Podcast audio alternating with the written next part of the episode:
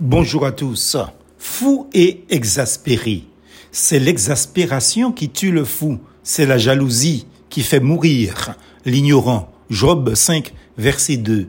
Voilà donc le verset ou la petite phrase aujourd'hui qui m'a sauté aux yeux en ce matin. Disons-le, plutôt deux mots en particulier. Premièrement, exaspération.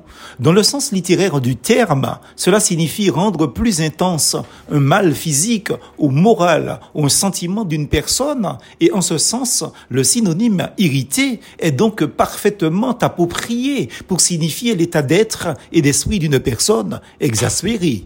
Évidemment, d'autres synonymes s'y accolent, tels les expressions agacé, à bout de nerfs, énervé, sur les nerfs.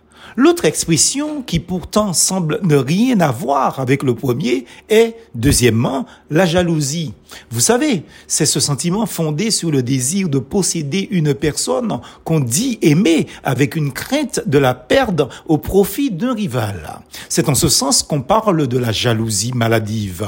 Elle est considérée comme un trouble comportemental et cognitif qui représente un véritable poison dans la vie de la personne qui la ressent, ainsi que pour la personne qui en est victime. En fait, la jalousie fait toujours au départ au moins deux victimes, sinon plus. Elle doit être traitée et maîtrisée, car elle peut avoir des conséquences graves sur la vie de tous les gens impliqués. Mais il y a la jalousie dans le sens d'envier la position d'un ou des autres qui paraissent avoir des situations plus avantageuses que la nôtre ou que les nôtres. Là, on parle clairement de convoitise, dans le sens de désirer ce que l'autre a matériellement ou qu'il a reçu comme un don naturel, etc. Et là, c'est aussi mauvais. Le texte divin nous dit clairement deux choses, deux pensées synonymiques. Premièrement, l'exaspération tue le fou. Et deuxièmement, la jalousie fait mourir l'ignorant et j'ajouterai les victimes aussi. Qui dit exaspération dit nécessairement colère. Or, la Bible est claire, là encore, à ce sujet, car la colère de l'homme n'accomplit pas la justice de Dieu. Jacques 1er, verset 20. C'est indéniable. Si une personne arrive à vous fâcher, cette personne vous contrôle.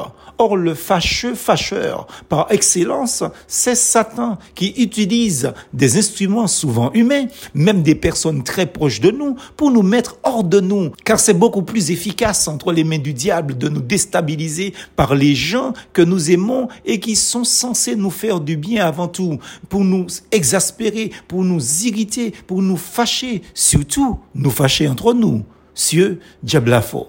Nous n'avons pas à jalouser quelqu'un dans le sens que les gens ne sont pas des choses ou notre chose comme s'il s'agissait d'un objet. Nous n'avons pas non plus à jalouser une chose, un objet non plus, quel qu'il soit, car ce que nous avons ou possédons sont des dons de la part du Seigneur et c'est une grâce qui nous a fait de posséder quelque chose. Mais tout passe, même et surtout, l'homme passe vite très vite. Lisez le psaume 90 et vous verrez. En conclusion, si vous êtes quelqu'un d'exaspéré en ce moment, ou que vous l'êtes continuellement, à coup sûr, vous êtes mal, très mal. Et si vous êtes jaloux, c'est pareil. Si vous êtes dominé par l'un et l'autre, ne soyez pas étonné que votre entourage vous prend pour un fou ou pour une folle, car l'un et l'autre, l'exaspération et la jalousie engendrent un comportemental si bizarre que vos propos seront irraisonnés, voire irrationnels.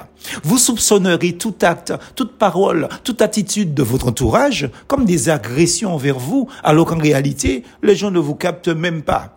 Tous ces faits comportementaux pourraient faire croire à vos proches et semblables que vous êtes déjà fou ou, bien que vous êtes déjà folle. C'est un peu ce que dit Job à sa femme, curieusement, alors que c'est lui, Job, qui souffrait. Mais Job lui répondit, tu parles comme une femme folle, c'est-à-dire comme une insensée. Quoi Nous recevons de Dieu le bien et nous ne recevrions pas aussi le mal. En tout cela, Job ne pécha point par les lèvres. Job chapitre 2 verset 10. J'ai de bonnes raisons de croire, avant de la condamner, que Madame Job souffrait de voir son mari dans une telle souffrance physique et morale. En effet, la souffrance fait déraisonner parfois, comme Madame Job, même les personnes les plus équilibrées. C'est d'ailleurs pourquoi la colère de l'homme n'accomplit pas la justice de Dieu, dit Jacques dans son épître. En passant, Job, lui, n'a pas déraisonné. Un conseil, imitez Job. Mais le meilleur conseil que je peux vous donner, je l'extirpe dans le verset biblique suivant. Laisse la colère, abandonne la fureur, ne t'irrite pas, ce serait mal faire. Psaume 37, verset 8. Plus en Jésus.